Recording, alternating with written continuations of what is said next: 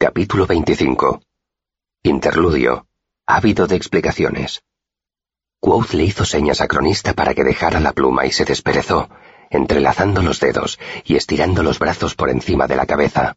Hacía mucho tiempo que no recordaba todo eso, dijo. Si te interesa saber por qué me convertí en el Quoth del que hablan las historias, supongo que tendrías que buscar ahí. Cronista arrugó la frente. ¿Qué quieres decir exactamente? Quoth hizo una larga pausa y se miró las manos. ¿Sabes cuántas palizas me han dado en el curso de mi vida? Cronista negó con la cabeza.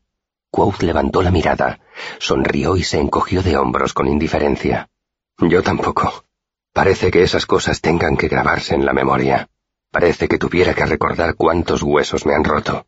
Parece que tuviera que acordarme de todos los puntos y los vendajes. Sacudió la cabeza. Pues no.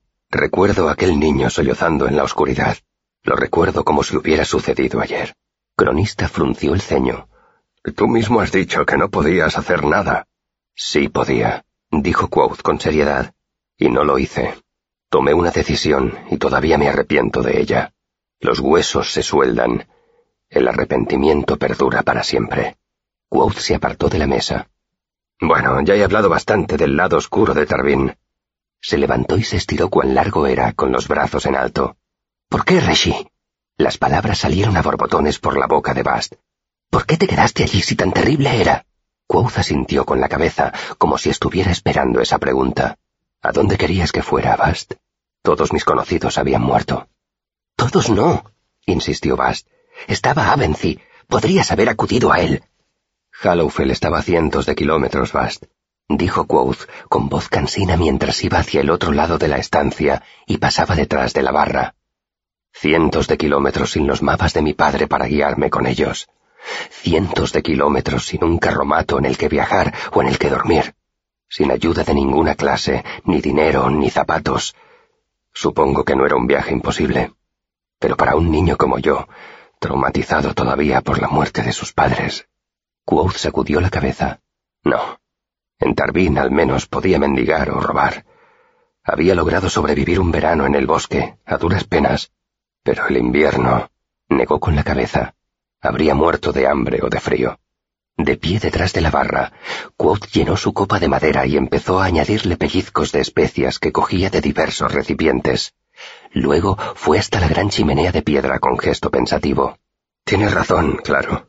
Cualquier sitio habría sido mejor que Tarbín. Se paró delante del fuego y se encogió de hombros. Pero los humanos somos animales de costumbres. Tendemos a caminar por los surcos que nos vamos labrando. Quizá hasta lo considerara justo. Mi castigo por no haber estado allí para ayudar cuando llegaron los Chandrian. Mi castigo por no morir cuando debería haber muerto con el resto de mi familia. Basta abrió la boca, luego la cerró y agachó la cabeza, frunciendo el ceño.